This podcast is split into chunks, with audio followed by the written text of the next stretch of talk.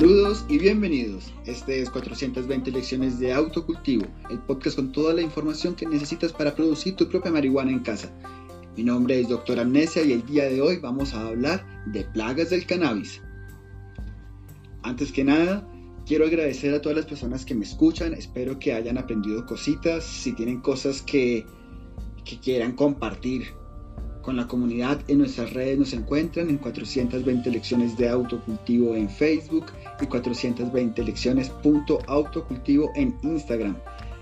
Eh, también quiero recordarles que el conocimiento es poder y el, y el conocimiento es de todos. Este podcast está pensado para que ustedes logren muchas cosas por ustedes mismos. Compártalo con sus amigos, con todas las personas que sepan que están interesadas en cultivar y lo que ustedes aprendan también compártanlo.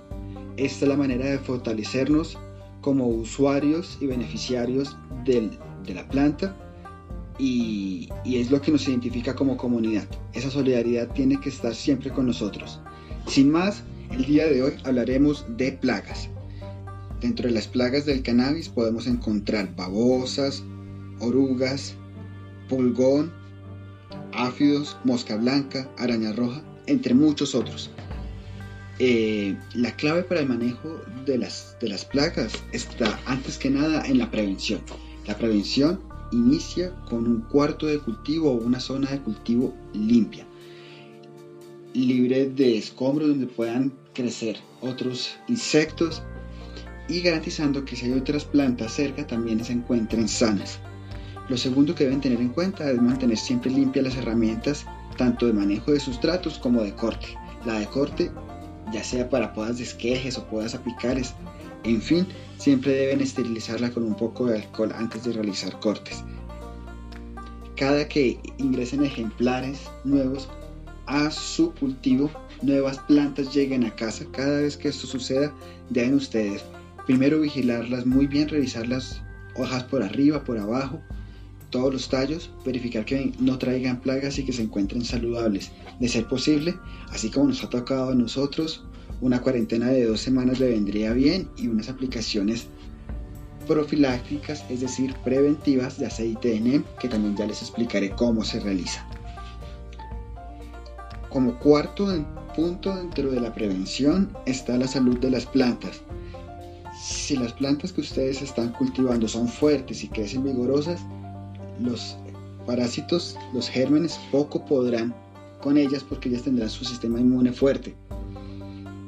Las plantas que tienen muchas hojas dañaditas, que han tenido quemaduras, ya sea por deshidratación o por mucho o poco fertilizante, son mucho más susceptibles a los ataques de las plagas. Por norma general, todo tejido dañado o muerto debe retirarse de la planta porque este implica más desgaste para la planta y más riesgo de infección por poder alojar algunos gérmenes. El cannabis también se defiende mejor cuando el clima es adecuado. Traten de mantener una buena ventilación, una temperatura confortable alrededor de los 18 grados, yo sé, un poquito tibiecito y verificar que no sea ni demasiado alta ni demasiado baja la humedad. La humedad demasiado alta puede favorecer el crecimiento de hongos, la demasiado baja puede favorecer la llegada de las arañas rojas.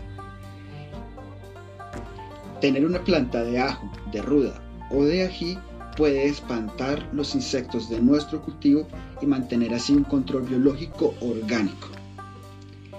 El siguiente punto es la vigilancia. Este es el punto que yo quiero resaltar, es quizás es el más importante. A las plantas hay que verlas, hay que observarlas con regularidad, por arriba de la hoja y por el envés. ¿Por qué? Porque es allí donde vamos a encontrar a los parásitos, ya sea en forma de huevo o vamos a encontrar las primeras picaduras. Las plagas que les llegan al cannabis tienen un crecimiento exponencial, es decir, que se reproducen mucho y muy rápidamente. Si uno se descuida, se llena de plaga la planta. Por ejemplo, la araña roja, cada araña puede poner 100 huevos y los huevos son 25% machos y 75% hembras. Eso quiere decir que en 15 días una planta puede estar completamente llena de araña. Y la araña roja, queridos amigos, es en principio muy, muy, muy pequeñita, difícil de ver, casi microscópica. El primer signo de la araña roja es que encuentra uno picaduritas blancas, punticos blancos, como un sarampión en las hojitas. Cuando uno mira el envés, pues se da cuenta que están las arañas adultas y de pronto unos punticos blanquitos. Algunos corresponden a huevos, otros a arañas pequeñas. Entonces la vigilancia es clave porque el crecimiento exponencial de la plaga puede hacer que perdamos la batalla si nos descuidamos.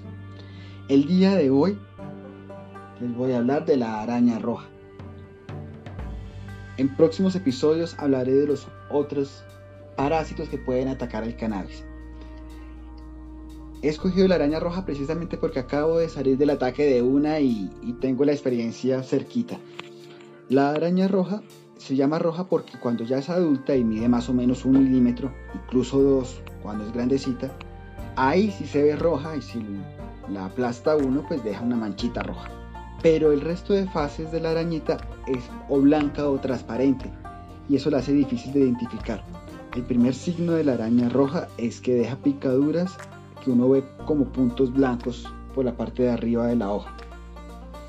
La mejor manera de controlar cualquier plaga, que en principio es la manera orgánica, es mediante métodos físicos, es decir, limpiando con los dedos, aplastando los insectos.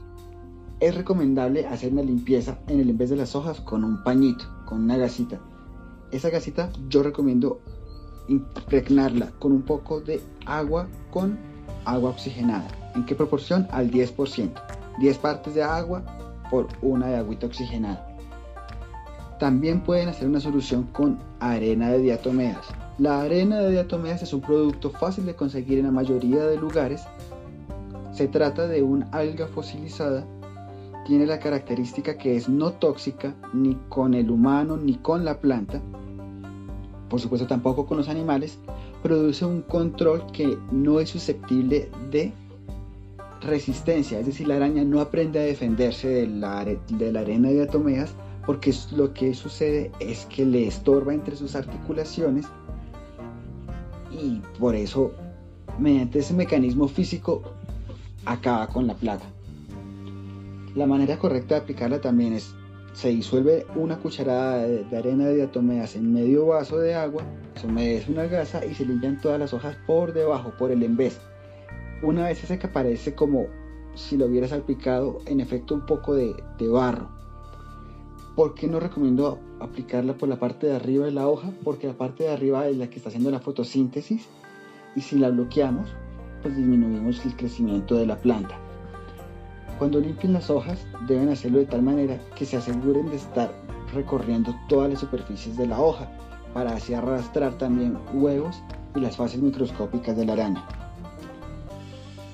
Otro mecanismo muy eficaz y muy recomendable para hacer el control de la araña roja es el aceite de NEM. El aceite de NEM se consigue en los grow shops, en los mercados en línea. No es costoso y controla las plagas produciendo, empapando el insecto con el aceite. Como es un aceite y nosotros lo vamos a aplicar como con un atomizador, tenemos que disolverlo entre comillas porque no hay manera de disolver un aceite en agua. La única manera se llama emulsificación.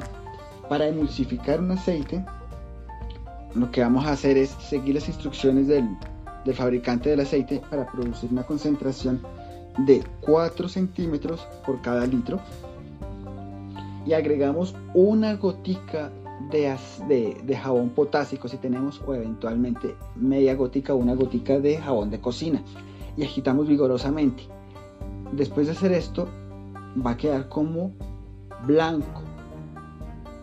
El agua ya no se va a separar del aceite, sino que vamos a tener una clase de solución blancuzca. Esto es el producto ya listo para aplicar y lo vamos a atomizar en toda la planta. Esto lo podemos repetir si estamos en el inicio de, una infestación cada cuatro días, si estamos haciendo prevención cada 15 días. Después de que se acabe la plaga, es bueno continuar con la aplicación del aceite de NEM para evitar que si algún huevito quedó escondido, tenga la oportunidad de repoblar nuestra planta o que llegue nuevamente de exterior alguna plaga. Bueno, habiéndoles recomendado el aceite de NEM y la arena de diatomeas y la vigilancia, hemos terminado este capítulo de 420 lecciones. Ha sido un gusto tenerlos en esta segunda temporada. La tercera temporada llega con muchos datos interesantes. Alejo Somango los saluda desde la producción. Tengan hermosos días y planta la planta.